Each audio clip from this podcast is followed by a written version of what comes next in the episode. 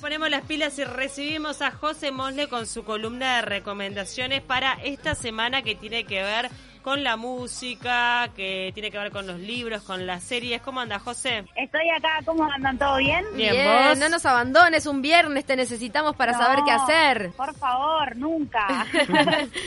Contanos, José, ¿qué tenés para recomendarnos este fin de? bueno, justito estoy un poco, eh, ¿cómo es? Un poco cansada porque me quedé ayer hasta la 1 y 40 de la mañana mirando el final de una serie que se llama How to Get Away with Murder, cómo defender a un asesino. Opa. No sé si la escucharon nombrar.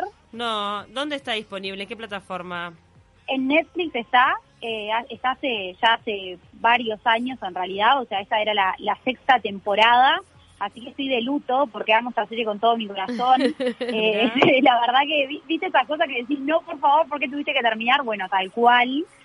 Eh, así que bueno, les recomiendo hoy esta serie, se llama en español Cómo defender a un asesino, es, es estadounidense, es un drama legal creado por Peter Nowalk y producido por Shonda Rhimes, que también tiene otras series muy conocidas en la cadena ABC, ABC en, en Estados Unidos, ¿no?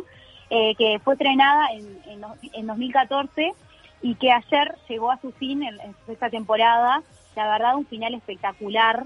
Eh, la actriz eh, principal de esta serie se llama Viola Davis, Viola, se escribe como Mm. Viola.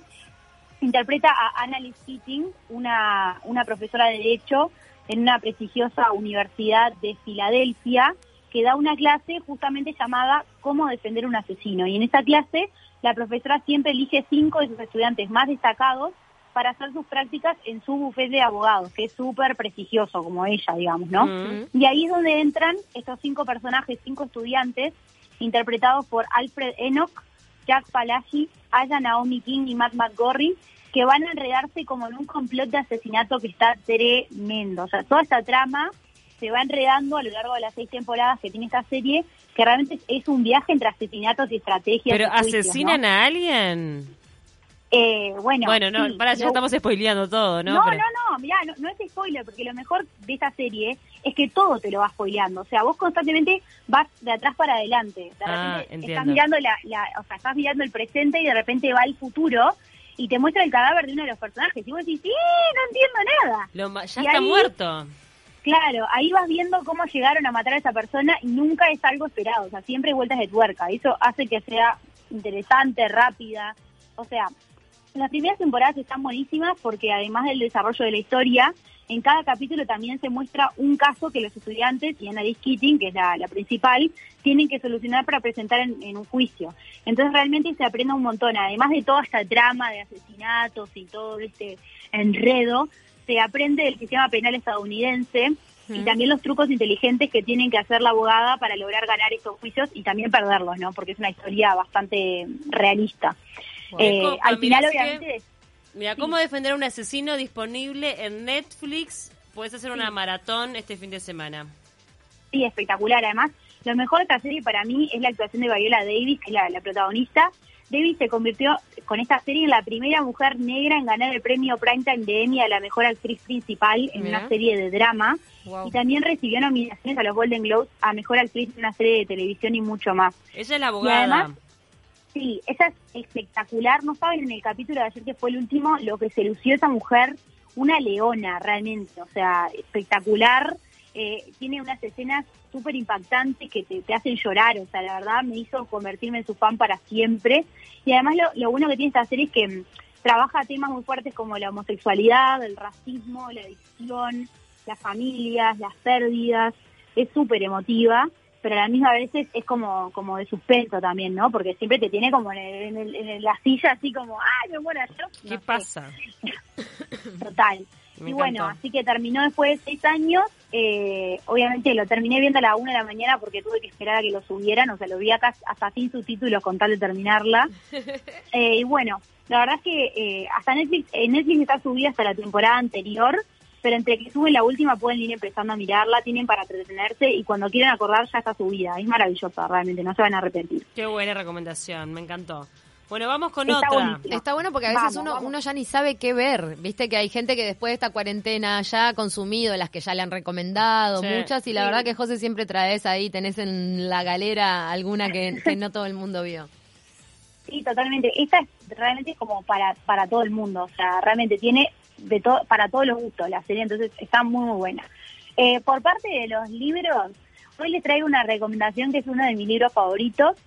Es un libro de Fredrik Backman, es un escritor y periodista sueco que comenzó su carrera trabajando como camionero y que en su tiempo libre empezó a escribir para medios gratuitos. Hoy tiene muchísimos muy buenos libros que se los recomiendo todos porque todos están buenos. Entre ellos el libro que voy a recomendar hoy, que además es su primer libro, que se llama Un hombre llamado Ove, o de corta E, un hombre llamado Ove. La historia habla, como lo dice el título, de un hombre que se llama Ove y este personaje es un hombre de 51 años que lo ha ido perdiendo todo en la vida. O sea, su vida son sus rutinas. Cuida de su auto, visita la tumba de su esposa, se pelea con cualquiera que moleste todo su mundo metódico, disciplinado. Es un hombre solitario, un cascarrabias, un resentido. Creo que todos conocemos algún vecino medio así en la vida, ¿no? O sea, mm, obvio. Esos, hombres solos que decís, pa, ese hombre es un resentido. Pero de repente algo cambia en su vida. Entonces, una serie de circunstancias fortuitas comienzan a devolverle poco a poco la fe en la humanidad que había perdido y al mismo tiempo las personas que lo rodean comienzan a comprender que el barrio no sería lo mismo si no existiera este hombre gruñón, porque al final todo el mundo lo quiere. Entonces es una historia de solidaridad, una historia divertida, es emocionante, termina haciéndote llorar. Es esos libros que uno se guarda para algún día, no sé, compartirlo con, con los hijos, ¿no? O sea, esos libros súper emotivos, súper lindos, con un lindo mensaje. Eh, fue el primer libro que leí de ese autor, de Batman, y fue como una puerta que abrí, porque después empecé a leer todos los libros de este hombre y realmente es un genio. O sea, todas las historias tienen toques de humor, de emoción, es genial. Y a partir de este libro además se hizo una película sueca que pueden encontrar en internet, obviamente hay que verla con subtítulos porque no entendemos nada del idioma, mm. pero muy muy lindo ese libro, un mensaje precioso, así que para leer con cualquier cualquier familiar también, de repente los niños también pueden ¿Hola? José. Se nos fue. Se nos fue José, los niños también, ¿qué? Este, bueno, me encantó, me reenganché con la serie. Ya te vi, ¿eh? Cómo defender a un asesino, me parece que le voy a entrar porque más se me terminó la que estaba mirando. Y ya no tenías muchas y más. Ya no tengo mucho, digo, ¿qué, ¿con qué arranco ahora? Yo el otro día vi una peli... Bueno, ta, he visto poco Netflix, ustedes saben que mi única serie realmente vista por completo es Merlí y no me arrepiento para nada. Pero agarré un par de películas que, que tienen como un costado medio espiritual que estaba muy bueno. Este, el otro día la que te dije se llama 18 regalos, que es, es, hermosa, son una madre, una hija. Y después hay otra que vi que se llama La Cabaña, creo. La Cabaña que, que hacen un poco la representación de, el Padre, el Hijo y el Espíritu Santo protegiendo a alguien en un momento de mucha angustia de su vida. José, ¿estás de nuevo? Sí, está muy buena. Estoy de nuevo, no sé por qué se está cortando. Tranquila, es porque tenemos mucha ansiedad y eso también genera energía. Bueno, vamos a reiterar el nombre entonces del libro y, y el autor. El libro se llama Un hombre llamado Ove y como les estaba diciendo, es como para toda la familia. O sea, realmente lo podemos leer con los niños o lo podemos leer nosotros o sea, realmente es, un libro con muy lindo mensaje, entonces eh, la verdad lo recomiendo para todos, así que ya tienen ahí para anotar también. ¿Y la peli que dónde estará disponible? ¿En internet la encontrás? Sí, en internet es re fácil de encontrar, les digo, la buscan y es lo primero que aparece, incluso aparece primero que el libro, así que la encuentran en el toque. Con subtítulos la conseguís. Exacto.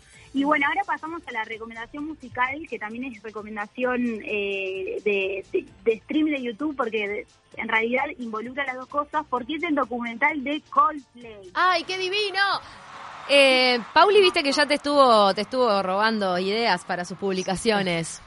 Me encanta, me encanta. Porque ahora yo soy fan de Maggie Rogers, o sea, la tengo clarísima. Y ahora Coldplay, esto para Cami también fan de Coldplay igual que yo. ¿Qué pasó? ¿Qué hay? Eli también, todos somos fan de Coldplay. Hay un documental que en su momento estuvo en el cine que se llama A Head Full of Dreams, una mente llena de sueños, como el, como el disco mismo de ellos, ¿no? Uno de sus últimos discos que se llama Una mente llena de sueños eh, es una película que la particularidad que tiene es que fue filmada en 20 años. Eso es tremendo. es un documental de la historia de Coldplay firmado por Max Whitecross, que es eh, un amigo de la banda de toda la vida, que fue eh, documentando desde el inicio de la banda hasta su censo al estrellato. Pero literalmente, o sea, desde su primer ensayo en la habitación de estudiantes de, que, que compartían los integrantes hasta su tour de A Head Full of Dreams, una mente llena de sueños.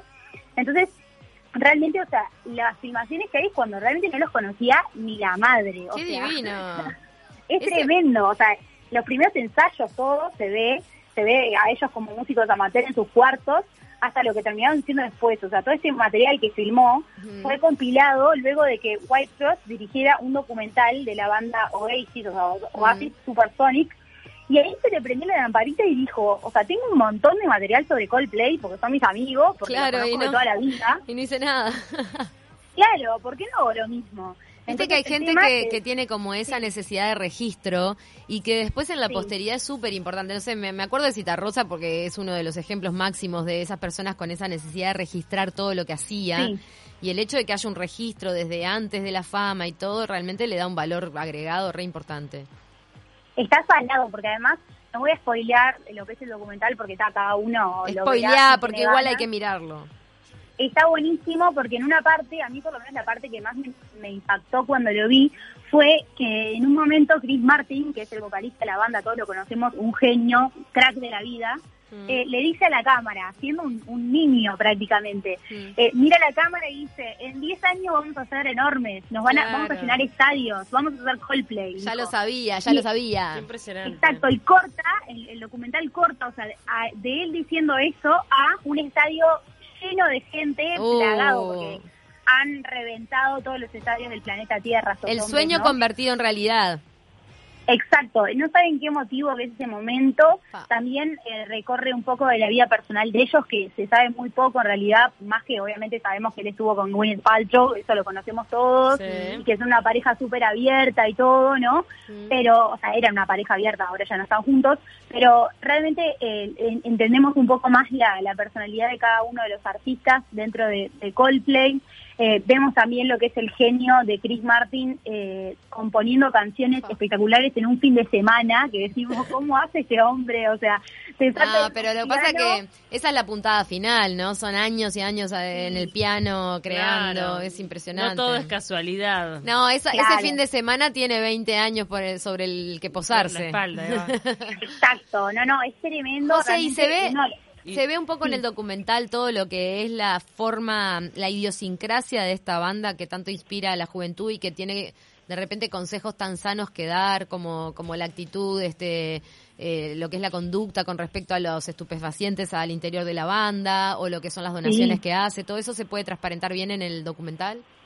Sí, sí, en realidad, claro, como es como como los acompaña, realmente vemos como todo el, el proceso de crecimiento que ellos van teniendo. Y que además es una banda súper bajo perfil, como vos decís, sí, realmente como que tienen este ejemplo de que son re tranquis ellos, o sea, nunca los has visto en un escándalo No. ni protagonizando nada que digas, ¿y estos qué están haciendo? ¿Quiénes se creen? Nada, cero. Entonces, realmente los ves como crecer desde, desde los chiquilines que eran hasta hoy, que revientan todos Mm. y que han hecho giras espectaculares y que eh, esos son unos enamorados de Latinoamérica. Eso también es, es un lindo, una linda cosa para, para llevarse de esta banda también, ¿no? Que las veces que han estado en Argentina y Brasil han dicho que son los mejores públicos. Bueno, el, lo que podemos ver también en, en YouTube, que también es otra recomendación, son los clips que ellos fueron subiendo de ese mismo, de ese mismo tour que es espectacular. Yo no he tenido la suerte de verlos en vivo, pero realmente pago, me, me corto un brazo por verlo básicamente porque son lo Claro, máximo. Claro. Eh, y, y realmente Y aparte eh, ese esta- tour, sí, Está muy bueno que una banda, volviendo a esto de, de- de la conducta de ellos, después de venir de la década de los 90, donde los, los pop stars y los rock Eran stars los rotos. realmente era impresionante la- la- las roturas de hoteles, el comportamiento, el consumo de drogas, muchos lo pagaron muy caro después si pudieron, bueno, de- después de transfusiones, vida vegana, en sí, más. claro, obvio. Pero esta banda que, que, que es como una de las primeras que sabe lidiar de esa manera con, con esta fama mundial y con gente joven. Claro. ¿Y Sí, dónde está totalmente. disponible el documental, José? El documental, eh, para los que consiguieron suscripciones de streaming en esta cuarentena, lo pueden ver a través de Amazon Video. Mm. O sea, a través de Amazon hay mucha gente que está pagando, además de Netflix, Amazon, lo cual está bueno. Yo no lo hago, pero entiendo que está de más, porque realmente accedes a un montón de, esa- de ese tipo de series y documentales. El resto de los mortales ya encontrará manera de verlo, porque hay varias que no vamos a delatar, obviamente, Mm. porque no da, pero obviamente lo pueden encontrar en internet. Lo gracioso también de este documental es que mm, el tema es que Chris Martin mismo, viste que es súper bajo perfil y no estaba muy entusiasmado con la idea de que hicieran un documental sobre la banda. Pero al final aceptó que su amigo hiciera el documental y no lo quiso ver. O sea que no lo ha visto Chris Martin no te el puedo documental. creer, ¿eh? Tremendo. Sí, sí, no, no, uy, sí, salado. Y bueno, el documental estuvo un día en el cine en todas partes del mundo, el 14 de diciembre de 2018, de noviembre de 2018, que fue el día que lo fui a ver al cine acá en Uruguay. Solo un día estuvo y bueno, ahora está en streaming, entonces obviamente lo pueden lo pueden ver, está precioso, muy lindo, una, un acompañamiento a esta carrera, a esta banda es espectacular. Y realmente, la verdad, precioso y tiene imágenes de distintos también, de distintos eh, eh, shows, pero particularmente tiene muchas imágenes del show en San Pablo, en Brasil. Eh, Entonces está bueno porque también te da como esa, esa dimensión de poder ver en lo que se convirtieron Mm. y ver esta gira espectacular que hicieron, que es, o sea, realmente es una maravilla esa gira, eh, la de A Head Full of Dreams, que es el- la que titula este documental. Así que es súper disfrutable en todo sentido. Conocemos la banda, conocemos la personalidad, como dice Ceci, todo esto de, de la idiosincrasia de la banda, que entendemos que es una banda bajo perfil, que realmente ha cambiado un montón de cosas con su ayuda también humanitaria. Eh, Chris Martin obviamente tiene mucho de eso. Y, y bueno, la verdad es que está muy, muy buena. A mí me encantó. Nos Divino, encantó. José, muchísimas gracias. Esta recomendación te la tomo seguramente. Acá nos están escribiendo, dice, yo fui a ver dos veces a Coldplay en 2010 Ah, y qué 2017. Tremendo show, ni hablar. La gente que ha tenido esa posibilidad, Obvio. obvio que, que la valora y, y es algo imperdible ver una banda de esa magnitud. José Mosle, Sí, muchísimas gracias. Mm, sí, Sí, la puesta en escena que tiene Coldplay además es espectacular. Es una de las bandas también que, que realmente le pone pienso a todo lo que tiene que ver con la gira. Eh, todo lo que tiene que ver con lo visual, lo vemos un montón en este documental, así que Mm. para los que no lo pudimos vivir, lo vivimos un poquito a través de esto. perfecto. Muchas gracias, José, por todos tus Gracias aportes de los viernes. Abrazo Buen fin de grande. semana. Beso Buen enorme. Bueno, nos tenemos que ir, nosotros nos vamos a despedir, que tengan un excelente fin de semana. Ya empieza 970 Noticias con todo el equipo periodístico de la 970 Universal. Y recuerden una vez más que a las 22 y 30 horas eh, se estará haciendo el vivo Nati Gol con su papá, que es experto en educación. Nos vemos el lunes. Buen fin de semana para todos. Chau, chau.